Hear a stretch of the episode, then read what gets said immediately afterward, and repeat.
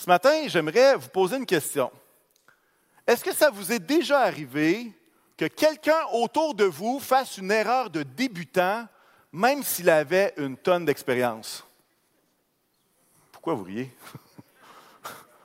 Attendez la prochaine question, hein? peut-être vous allez moins rire. la prochaine question, c'est quoi? Est-ce que ça vous est arrivé à vous de faire une erreur de débutant? Pendant que théoriquement, vous aviez une tonne d'expérience. Et on peut même le, verbaliser aussi au niveau de la foi. Hein. Il y a parfois où est-ce qu'on fait des, des erreurs, on tombe, on trébuche, on laisse la tentation nous submerger, même si on a des années d'expérience dans le Seigneur. Malgré les conseils des autres, on est tombé dans le piège, on est tombé dans le panneau. Et je veux faire un peu de pouce euh, sur la prédication de Pasteur Francis de dimanche passé, en affirmant et en réitérant que le croyant n'est pas celui qui agit bien tout le temps, mais celui qui reconnaît qu'il a besoin de Dieu et que c'est par la grâce de Dieu qu'il se relève et qu'il marche à nouveau. On devrait entendre un Amen à ça. C'est par la grâce qu'on est sauvé. Mais quand même, il y a cette expérience humaine où est-ce que parfois, ben, hein, on est capable de trébucher. Et à tous ceux qui ont déjà chuté, à tous ceux qui ont commis des erreurs, à tous ceux qui ont été tentés, à tous ceux qui ne sont pas parfaits, je crois que ce message est pour vous ce matin vous dites, ah, ben là, c'est juste pour deux, trois personnes. Pourquoi est-ce que le pasteur prêcherait là-dessus ce matin si c'est juste pour deux, trois personnes? En tout cas, le Seigneur me dirige là-dedans, on verra où ce que ça mène. Et euh, je, poursuis un peu euh, euh, dans la trace de Pasteur Francis. je ne le nommerai pas toute la réunion, inquiétez-vous pas. mais je partage un texte que moi non plus, je n'ai jamais entendu, je pense, dans le cadre d'une prédication. Un texte qui va nous parler du roi David. Et on a tous entendu, là, vous faites le lien, ben non, on a déjà entendu parler de ça, le roi David qui tombe. Mais on a entendu la version de Bathsheba, mais il y a une autre histoire qui nous permet de voir que le plus grand roi d'Israël n'a pas été parfait, mais on est capable de discerner pourquoi est-ce qu'on l'appelle un roi selon le cœur de Dieu. Et euh, on va lire un peu le contexte et plonger dans une partie euh, qu'on va approfondir ensemble. Mais si vous avez vos Bibles, vos applications, je vous invite à tourner dans 1 Chronique et au chapitre 21. 1 Chronique. Parfois, quand il y a des listes, on passe vite dans cette section-là. Mais 1 Chronique 21. Et, juste pour vous dire, on se retrouve à la fin de la vie du roi David. En fait, c'est l'épisode juste avant qui va... Euh, ah ben, rapide. C'est super. Il est en mode de rassembler les ressources pour construire le temple. Finalement, que ce n'est pas lui qui va construire, mais c'est son fils Salomon. Mais il est à cette période-là de, euh, de, sa vie. Donc, il est à la fin. Et David fait une erreur suite à une tentation. Et là, vous le voyez à l'écran. Vous l'avez probablement déjà lu avant même moi. Au verset 1 de 1 Chronique 21, ça va dire Satan se dressa contre Israël et il excita David à faire le dénombrement d'Israël. Dénombrement, on parle de recensement ou de calculer le nombre de personnes. Et 2 Samuel 24 va, nous montrer la même histoire, c'est le même récit, mais lui, il va apporter un éclairage différent. Il va dire, la colère de l'Éternel s'enflamma de nouveau contre Israël et il excita David contre eux en disant, vas-y, fais le dénombrement d'Israël et de Juda. Là, vous regardez ça et vous dites, ouais, mais il me semble qu'il y a un moment donné, il y a un côté, c'est Satan, puis l'autre côté, c'est Dieu. Qu'est-ce qui se passe là? c'est lequel des deux? C'est de la faute à qui? C'est de la faute à qui? Et au-delà d'une contradiction, moi, je pense que c'est plus un élargissement de perspective. Euh, parce que justement, dans l'un, c'est la faute de Satan, dans l'autre, c'est Dieu. Mais ce que je vous suggère ce matin, c'est que l'action de Satan ou l'action de Dieu n'enlève aucunement la responsabilité personnelle de la personne. Vous dites, oh, OK. Qu'est-ce que ça veut dire, ça? Ça veut dire que trois personnes qui sont impliquées, David, l'ennemi de nos âmes, et Dieu. Et parfois, quand il arrive une situation comme ça, on a tendance à vouloir compartimenter. On va dire, OK, bon, là, cette situation-là, c'est 20% moi. C'est 40% Dieu. Et puis c'est 40% le diable. Puis là, on essaie de mélanger des affaires. Et pourquoi on fait ça? C'est notre nature humaine, hein? Lorsqu'on tombe, que les projecteurs sont sur nous, qu'est-ce qu'on fait? On pointe les autres. Pourquoi? On essaie de se déresponsabiliser. Mais j'aimerais vous suggérer que dans cette histoire-là, David va subir des vraies conséquences, il va avoir une vraie conséquence. Et cette conséquence-là, ce n'est pas, ah, ben, c'était juste la faute de, l'ennemi ou c'est Dieu. Non, non c'était lui. C'était lui, puis c'est lui qui va avoir besoin de prendre une action. Et ce que j'aimerais dire, c'est que les trois parties étaient totalement impliquées dans l'événement, et chacun dans sa sphère. Qu'est-ce que je veux dire? C'est que le diable était à 100% dans la tentation. Dieu était à 100% dans sa souveraineté. Et David était 100% dans sa responsabilité de son libre arbitre. Là, vous dites, oh, c'est rough un matin. Non, vous allez, vous allez comprendre ce qu'on va. Il faut juste bien définir l'histoire, puis vous allez comprendre. Alors, peut-être vous dites, ouais, là, c'est faire un dénombrement. Il me semble que le Canada fait ça tous les quatre ans, un recensement. C'est quoi le problème? Pourquoi est-ce que c'est mal de faire un dénombrement? Pourquoi est-ce que pourquoi est-ce que c'est si troublant? Bien, en fait, c'est que dans cette tentation-là, David passe dans, de la curiosité, dans le sens, hmm, à la fin de ma vie, combien j'ai de soldats à ma disposition? Il tombe dans un mélange aussi d'orgueil. À quel point est-ce que je suis puissant? À quel point est-ce que je l'ai l'affaire? À quel point je l'ai l'affaire? Mais c'est quoi l'enjeu de tout ça? L'enjeu, c'est qu'à travers ce dénombrement-là, David est en train de dire au plus profond de son cœur, j'ai confiance en mes soldats plus qu'en l'Éternel. Je me confie dans mon armée plus qu'en celui qui remporte les batailles.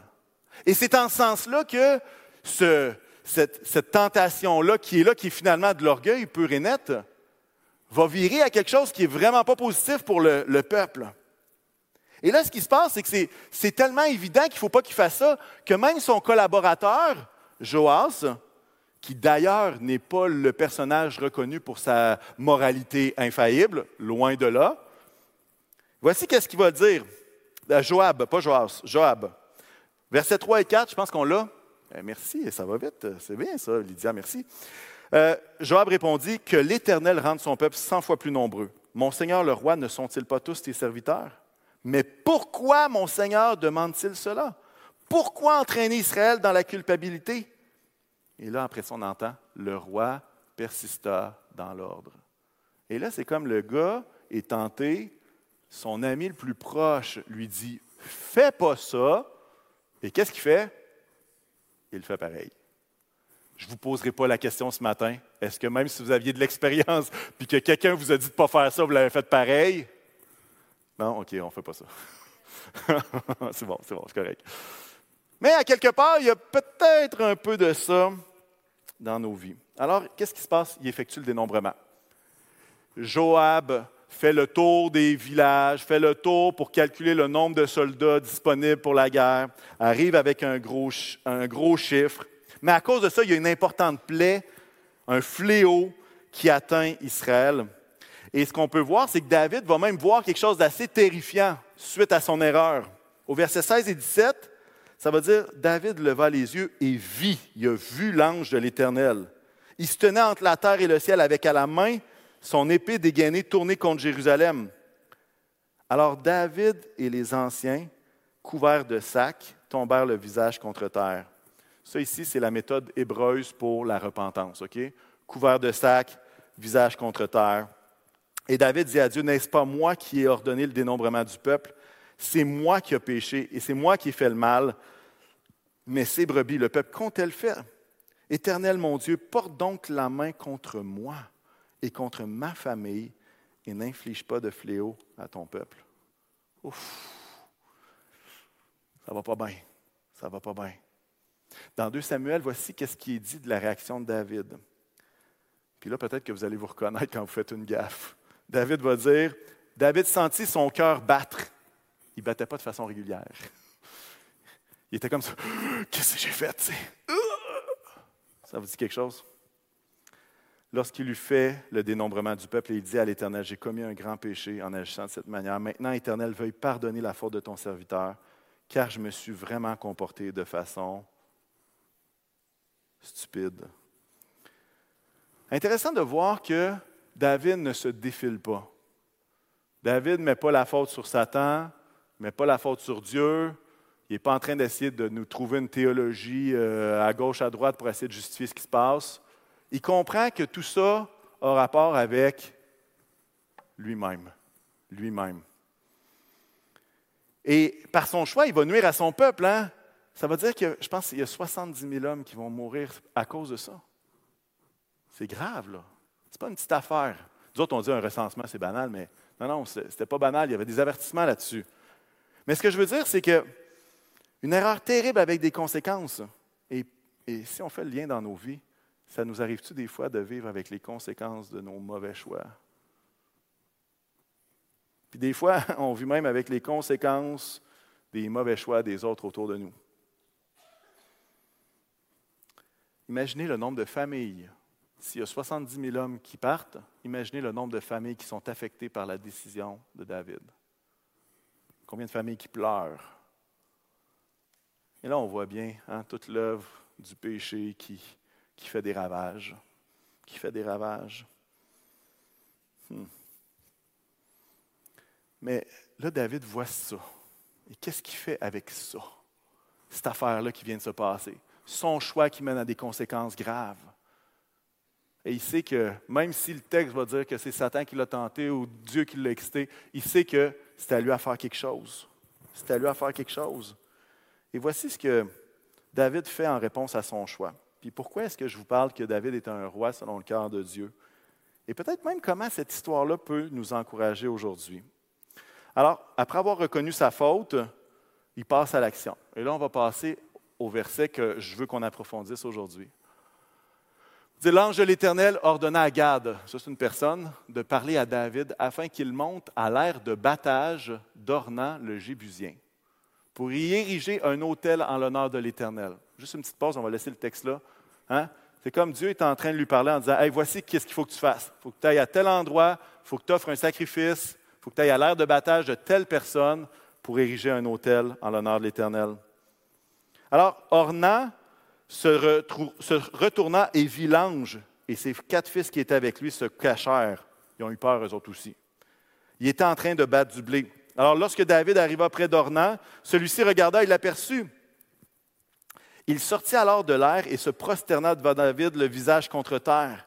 David dit à Ornan Cède-moi l'emplacement de ton aire de battage pour que j'y construise un autel à l'Éternel. Cède-le-moi contre sa valeur en argent afin que le fléau qui frappe le peuple soit arrêté. Alors Ornan répondit à David Prends-le et que mon Seigneur le roi fasse ce qui lui plaira.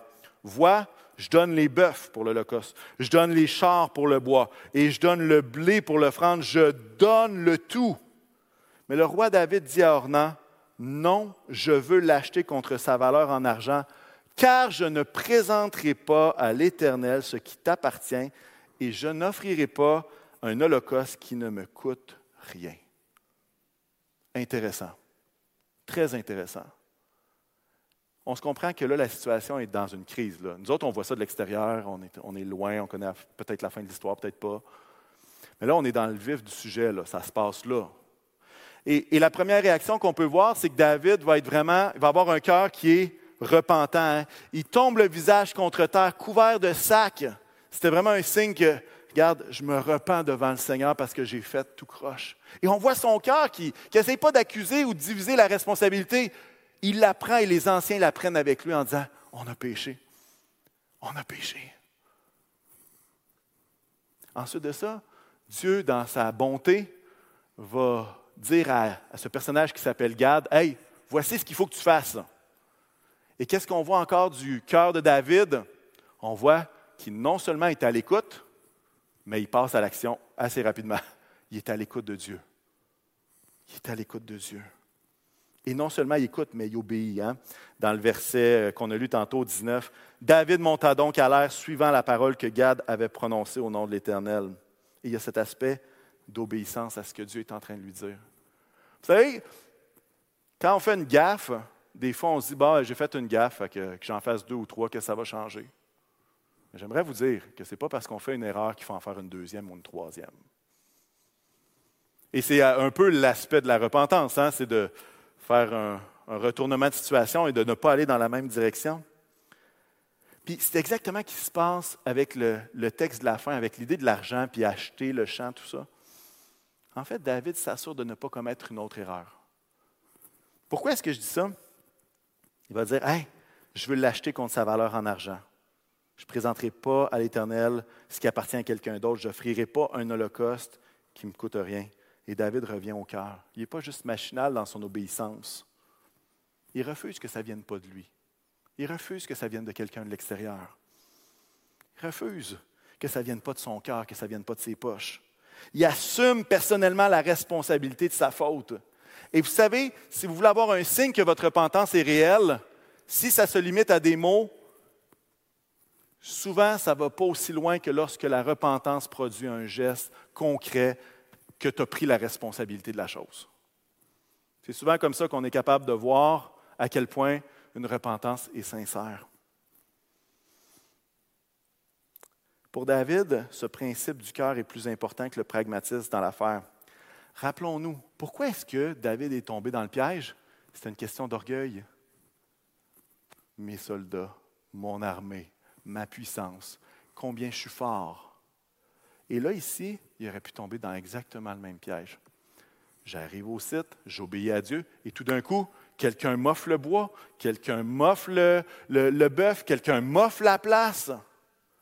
Puis David aurait pu se, poser se dire la, chose suivante Ben, je suis le roi. À travers mes armées, j'ai conquéri tout le territoire. Hey, c'est un bon privilège, ça. ça. Ça serait plus rapide que de faire une transaction. Mais David ne va pas là. David ne va pas là parce que, justement, David aurait pu dire, c'est normal que les autres me servent, c'est normal qu'ils me donnent ces choses-là, après tout, je suis le roi. Mais c'est ici que David brise son péché. C'est ici que David va dans une complète direction opposée. Parce que comme je disais tantôt, la repentance, ce n'est pas juste de pleurer, la repentance, c'est d'aller dans l'autre direction. Faites un mauvais choix dans cette direction-là. La repentance, ce n'est pas de pleurer à genoux ici. La repentance, c'est de pleurer puis d'aller dans l'autre direction celle de ce que Dieu veut pour notre vie. Hmm.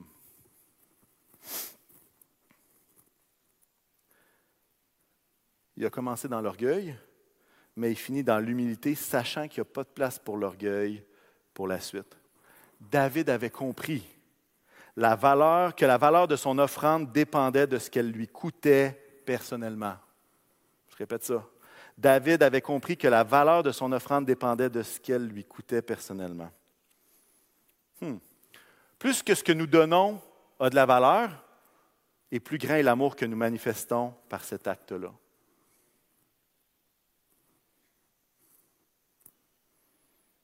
Donner a un coût, mais c'est ce qui donne toute sa signification à notre geste. Il va manifester notre respect, notre amour, notre repentance la valeur, à nos yeux de ce qu'on donne. Et bien sûr, dans bien des situations, ce n'est pas une question d'argent. Hein. Ça peut être une question de bien d'autres choses. Et la, question que je me pose, c'est qu'en est-il de ce que j'offre à Dieu? Qu'en est-il de ce que j'offre à Dieu? Qu'en est-il de ce que j'offre à Dieu?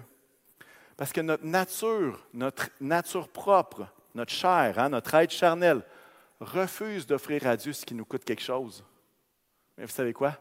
notre être pardonné refuse de donner quelque chose à Dieu qui n'a pas de valeur à nos yeux. Refuse que ça ne coûte rien. Refuse ça. Notre être charnel refuse d'offrir à Dieu ce qui nous coûte quelque chose, mais notre être pardonné par Dieu refuse d'offrir à Dieu ce qui nous coûte rien. Une vie de reconnaissance envers le Seigneur refuse d'offrir à Dieu ce qui ne lui coûte rien. Et je vais vous avouer, ça fait deux semaines que cette phrase-là me revient continuellement cette phrase-là, je n'offrirai pas à Dieu ce qui ne me coûte rien. Je n'offrirai pas à Dieu ce qui ne me coûte rien. Mon péché ne partira pas sans que cela ne me coûte. Mon peuple ne sera pas sauvé sans que ça me coûte. Je ne développerai pas une relation avec Dieu qui ne me coûte rien. Je n'offrirai pas un sacrifice qui ne me coûte rien. Vous dites, c'est intense ce matin. Mais je pense qu'il y a quelque chose là d'intéressant et et cette phrase revenait dans mon esprit. J'essayais de voir comment est-ce qu'on peut appliquer ça aujourd'hui? Comment est-ce qu'on peut appliquer ça aujourd'hui? Et j'espère que vous allez vous souvenir de cette partie-là. Vous savez, venir à l'Église le dimanche matin nous coûte quelque chose, me coûte quelque chose. Du temps, d'autres activités que je pourrais faire. Mais vous savez quoi? Je refuse de vivre un christianisme qui consiste à s'asseoir une fois par semaine dans une église. Je devrais entendre un amen à ça. Un amen à ça. Chanter au Seigneur, ça me coûte. Vous savez pourquoi? Parce que souvent, mes émotions ne sont pas si alignées avec l'idée de chanter au Seigneur. Mais je refuse d'offrir hommage à Dieu uniquement quand mes émotions sont alignées. Je refuse de faire ça. Dieu mérite la gloire à tout moment. Lire ma Bible régulièrement me coûte. Il y a des histoires que je ne comprends pas, il y a des principes qui me dépassent. Il y a des choses que je voudrais qu'ils soient écrites différemment. Mais je refuse de penser que je n'ai pas besoin de la sagesse de Dieu dans ma vie. Je refuse ça. Je refuse ça. Donner de l'argent à l'Église, vous savez quoi? Ça me coûte. Parce que vous savez quoi? Je ne suis pas niaiseux. Je sais exactement ce que je pourrais faire avec cet argent-là. Et vous aussi mais je refuse d'offrir un culte, à Dieu un culte qui ne me coûte rien, et je refuse que ce soit les autres qui assument les responsabilités que j'ai moi-même envers mon assemblée. Je ne veux pas ça. Là, je parle pour moi. Si vous vous identifiez, vous le prenez ou vous ne le prenez pas. Je parle pour ma vie. Et comme je vous dis, ça fait deux semaines que ça me trotte dans la tête. J'en ai d'autres. Parler de Jésus à quelqu'un, dans mon entourage, ça me coûte. Vous savez pourquoi? Qu'est-ce qu'il va penser? Qu'est-ce qu'il va dire? Qu'est-ce qu'il va faire? Comment il va me regarder après? Mais je refuse de laisser ce coup-là m'empêcher de parler de l'amour de Dieu. M'impliquer dans ma communauté ou dans mon Église me coûte. Parce que vous savez quoi? Je n'ai pas une tonne de temps en extra, moi, dans ma vie. Je ne pas pour vous. Quelqu'un ici qui a genre 20 heures euh, comme ça, euh, qui ne sait pas quoi faire, qui. Pas moi. M'impliquer, ça me coûte. Mais vous savez quoi? je refuse de laisser quelqu'un d'autre compenser pour les talents que Dieu m'a donnés pour son service. Je refuse que ce soit quelqu'un d'autre qui soit obligé de faire trois fois les heures en extra parce que mes talents ne sont pas mis au profit de l'Église ou au profit de ma communauté dans laquelle je vis.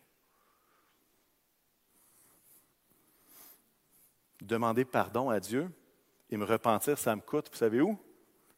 Ça me coûte dans la même place que David, ça me coûte dans mon orgueil.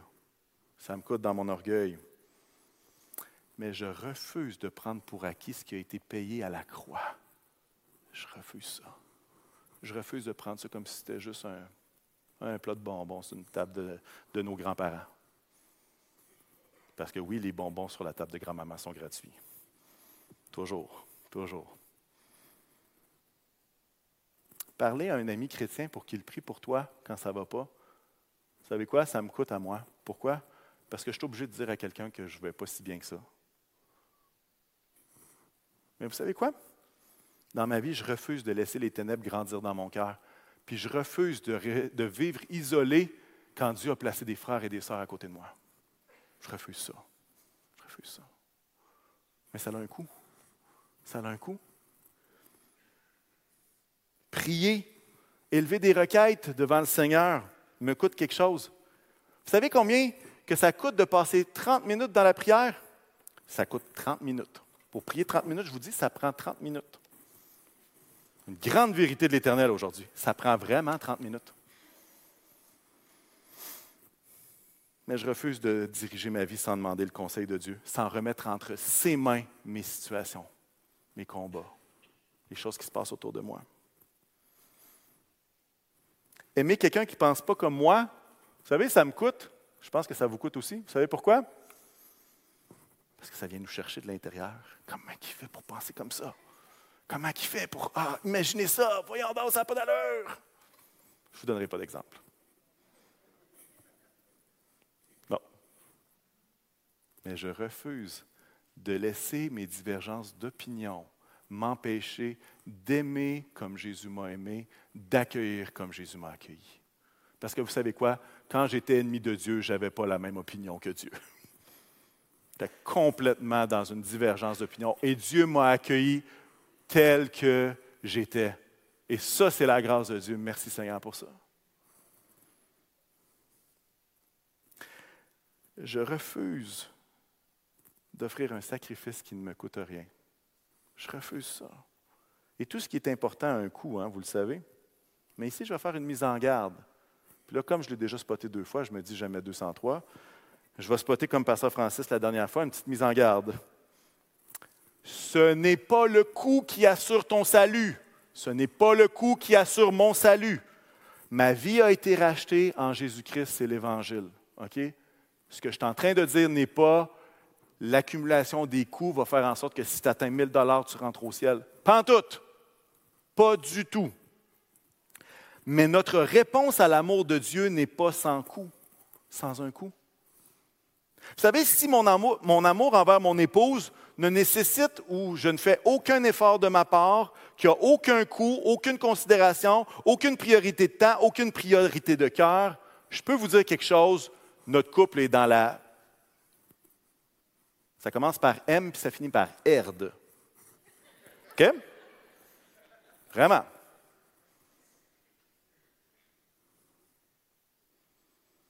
Est-ce qu'il faut acheter l'amour? La réponse, c'est non. Mais ce que je veux dire, c'est que c'est pas vrai que c'est juste pas d'effort, pas de priorité, pas rien, puis tout va bien aller. Non, non. Si on veut être enflammé pour le Seigneur, ben, il y a un coup qui n'implique pas l'idée que ce coup-là assure notre salut. J'espère que vous comprenez. Mais à cause de son grand amour, à cause du grand amour de Dieu, il mérite tous nos cœurs. Il mérite nos cœurs, il mérite notre adoration. Et si je veux faire un parallèle avec peut-être le Nouveau Testament, là on a vu une histoire, euh, l'histoire de David. L'apôtre Paul va dire dans Romains 12, un de mes passages préférés d'ailleurs, il va dire la chose suivante.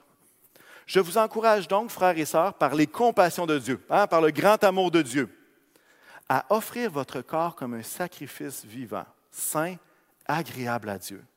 Ce sera de votre part un culte raisonnable. Ne vous conformez pas au monde actuel, mais soyez transformés par le renouvellement de l'intelligence afin de discerner quelle est la volonté de Dieu, ce qui est bon, agréable et parfait. Offrir notre corps comme un sacrifice vivant, on parle de se livrer, on parle de donner, on parle de laisser notre orgueil de côté pour s'approcher de Dieu. Et la Bible va dire, hey, ce n'est pas un exploit, ça, c'est un culte raisonnable. Et j'ai été fouillé dans les autres traductions françaises pour savoir un peu, culte raisonnable, c'est juste moi qui ne comprends pas ou qu'est-ce que ça veut dire? Voici les autres traductions qui ont été faites. Un vrai culte. Offrir votre corps comme un sacrifice vivant, ça serait, une autre traduction, un véritable culte. D'autres vont dire un culte spirituel. Une autre personne va dire que ça, c'est un culte spirituel logique. Une autre va le traduire un service intelligent ou un service raisonnable. À quelque part, l'idée, c'est de se livrer nous-mêmes, de s'offrir à Dieu. Ben, c'est simplement de reconnaître le grand amour par lequel il nous a sauvés, le grand amour par lequel il nous a fait passer d'un royaume à un autre. Le grand amour par lequel, alors que nous étions ennemis de Dieu, il nous a offert la possibilité d'être amis de Dieu. Alors que nous étions destinés à une maison de colère, il nous prépare une place dans le ciel pour que là où il est, nous y soyons aussi, pour partager sa joie parfaite. Pour partager sa joie. C'est une réponse à l'amour de Dieu. Et c'est pour ça que moi, dans mon cœur à moi, je ne veux pas être la personne qui reçoit le plus beau cadeau du monde et qui va répondre par l'indifférence, l'ingratitude, la nonchalance ou la tiédeur. Je veux que, alors que je reçois le plus beau cadeau que, qui a jamais existé, ben, je veux le recevoir avec reconnaissance. Je veux le recevoir avec zèle. Je ne sais pas si je suis tout seul ce matin. Puis si je suis tout seul, ben regarde, je serai tout seul, ça ne me dérange pas. Je persiste et signe. En voulant dire que non, je pense que Dieu, Dieu nous demande de répondre à cet amour. De répondre. Et j'ai décidé d'inventer un mot pour vous aujourd'hui. Un mot qui n'est pas dans le dictionnaire. J'appellerai la rousse après la réunion, voir si ça pourrait être intériné, là, que ça pourrait être ajouté. Mais la phrase dit, Dieu demande de nous non pas les dernices, mais bien les prémices. C'est beau, hein? Les dernices. Dieu demande de nous non les dernices, mais bien les prémices. Là, il y en a qui sont en train de checker sur leur site, ça n'existe pas vrai, cette affaire-là. Ah. Honnêtement, je n'ai pas vérifié, mais ça sonne tellement pas bien que je me dis que ça n'existe pas. C'était comme ça que je savais, moi, quand j'étais jeune. Le mot est-tu bien écrit? Si c'est lettre, ah non, s'il y a une faute dedans, je vais le corriger. C'était visuel. Mais on voit ça dans différentes parties des Écritures, hein? que Dieu ne demande pas les miettes, mais il demande la première part. Ça vous dit quelque chose, ça? Lorsqu'on a lu une partie de la Bible, il me semble que c'est un concept qui revient à différents endroits. Ça va être, par exemple, la prémisse de tes récoltes, la première part. Pas le grain qui reste à la fin, c'est la première part. Mais non seulement ça, il va parler de la prémisse de ta vie. Hein, il y a un texte qui va dire Aime Dieu de tout ton cœur, de toute ton âme, de toute ta pensée et de toute ta force. Dieu nous demande quoi? De toute ta force, pas avec le peu d'énergie qui pourrait peut-être te rester si tu as été voir les 45 matchs de soccer de ton fils dans la semaine. Comprenez? Mon fils ne joue pas 45 matchs de soccer. Comprenez? Mais l'idée, c'est, la prémisse, c'est le centre de notre vie. Il va même dire que c'est la prémisse de ton cœur. Tu sais, quand dans l'Apocalypse, il va dire Ce que j'ai contre toi, c'est que tu as perdu ton premier amour. Le premier. Cette part-là la prémisse de tes aspirations même.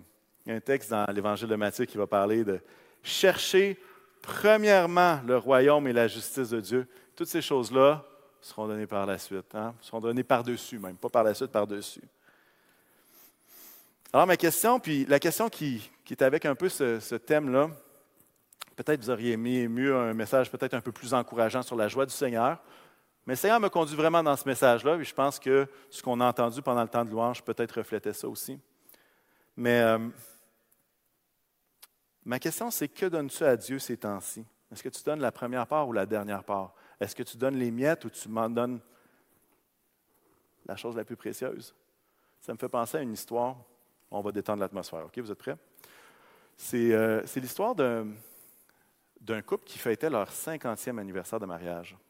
Il y en a qui l'ont déjà entendu. Et puis là, ils passent une grosse journée avec leur famille. Et puis là, épuisés de cette journée-là, ils sont exténués. Ils se ramassent dans leur cuisine avant de se coucher, puis là, ils ont leur tradition. Ça fait 50 ans qu'ils ont la tradition de prendre une tranche de pain avant, tu sais, petit lunch avant d'aller dormir.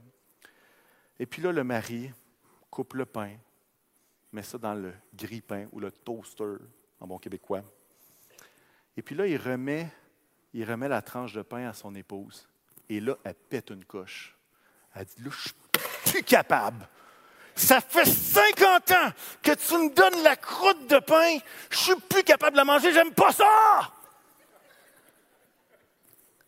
Alors le mari la regarde et dit, es-tu sérieuse? Il dit, moi, c'est ma partie préférée. Oh, ça relaxe, c'est bon? Pour lui, c'était sa partie préférée, il l'a offert toute sa vie. Mais pour elle, c'est comme, oh, Mais si on traduit ça dans notre vie spirituelle, qu'est-ce qu'on donne à Dieu? Est-ce qu'on donne la partie qu'on ne veut pas ou on donne la partie qui est précieuse pour nous? Vous comprenez? Qu'est-ce qu'on donne à Dieu ces temps-ci? c'est une question que je ne pose pas juste à vous, je la pose à moi aussi. Je la pose à moi aussi. Puis, euh, j'ai du temps, je vais vous partager une autre illustration, une illustration juive, que théoriquement, on ne voit pas ça dans notre culture présentement, OK? Et puis, euh, c'est une image qui est belle, c'est une analogie, OK? C'est une illustration, c'est une analogie.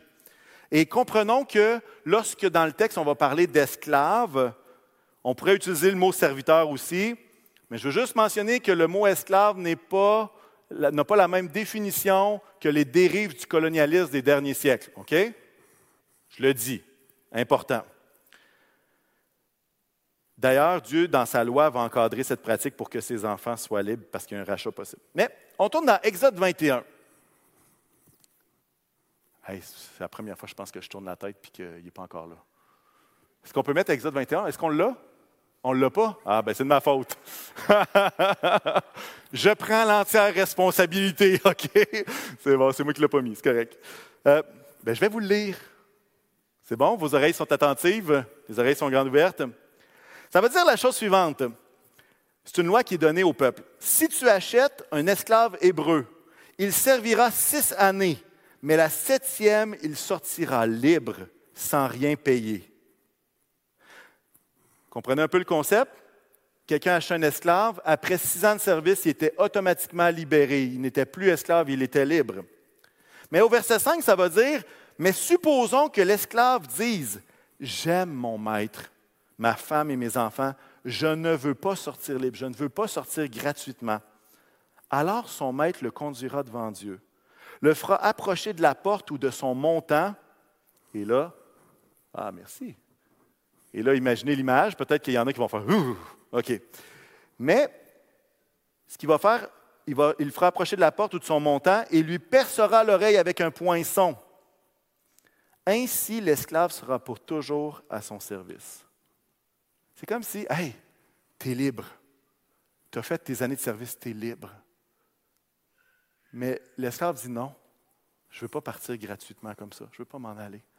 Et moi, je trouve que c'est une excellente image. Vous savez de quoi? Avec la façon dont mon maître Jésus m'a aimé, comment il m'a réconforté, comment il me demande de le servir, comment il s'est sacrifié pour moi, je veux être comme cet esclave qui dit, j'aime mon maître, je ne partirai pas, je ne sortirai pas gratuitement. Au contraire, je veux te servir librement comme un membre de la famille. Oui, la grâce de Dieu nous rend libres, mais je choisis que cette liberté soit au service de mon maître. Je choisis que ma liberté soit au service de mon maître. Donc, si vous voyez un gars avec un piercing dans les oreilles, c'est peut-être juste qu'il a donné sa vie entièrement à Dieu, au service de Dieu. Ah, des fois, plutôt que juger, hein?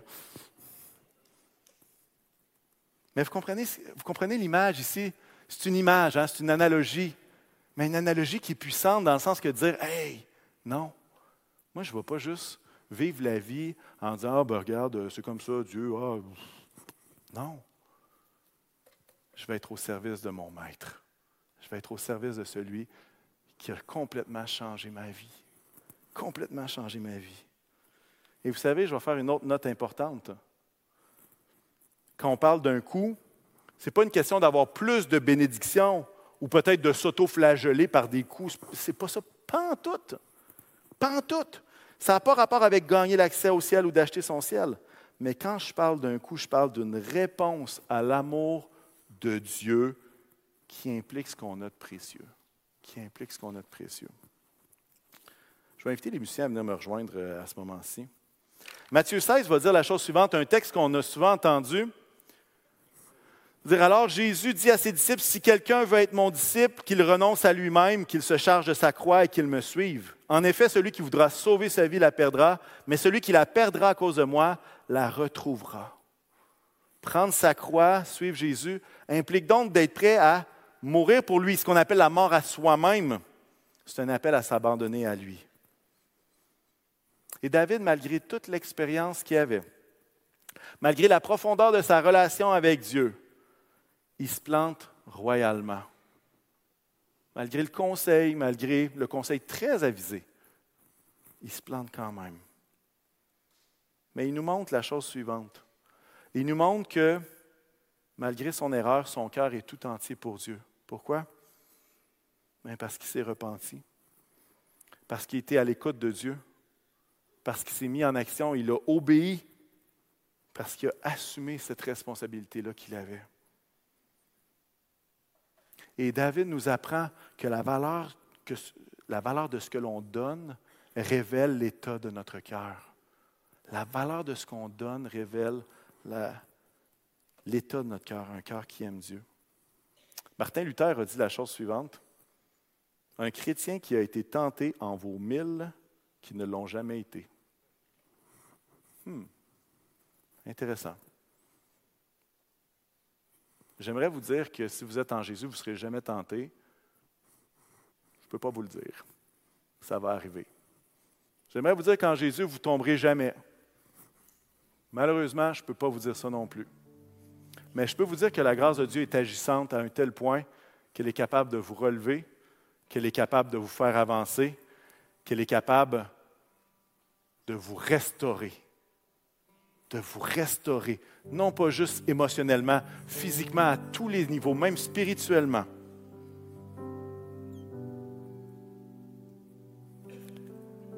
Ce matin, j'espère que vous entendez mon cœur. Je ne suis pas ici pour taper sur personne. Franchement, je vous l'ai dit, ce message-là s'adresse à moi-même également. Et cette phrase qui me revenait, c'était Je n'offrirai pas à l'Éternel quelque chose qui n'a pas de valeur pour moi. Je n'offrirai pas à l'Éternel quelque chose qui n'est pas important pour moi. Je vais offrir quelque chose qui a de la valeur. Parce que ce qu'il a accompli dans ma vie a tellement de valeur. Parce que ce qu'il a fait à travers son amour a tellement de valeur, est tellement précieux, que je ne veux pas le banaliser. Je ne veux pas le prendre pour acquis. Mais je veux chérir ça dans mon cœur. Puis dire, Seigneur, regarde, je veux avancer avec toi. Moi, je vais être un de ceux, puis peut-être que c'est votre prière, je souhaite que ce soit votre prière, que vous la partagez avec moi. Je vais être un de ceux qui donne à Dieu le meilleur de soi-même, le meilleur de moi-même. Je vais être un de ceux qui me relève quand je tombe en m'appuyant sur sa grâce. Je vais être un de ceux qui refusent de donner des miettes à mon Dieu. Je vais être un de ceux qui a un cœur tout entier pour Dieu. Et que même dans les moments où peut-être les choix ne sont pas parfaits, je vais être un de ceux qui, comme David, a un cœur qui ne fait pas la deuxième erreur. Faites la première, mais pas la deuxième. Parce qu'il se repent devant son Dieu. Est-ce qu'on peut se lever ensemble?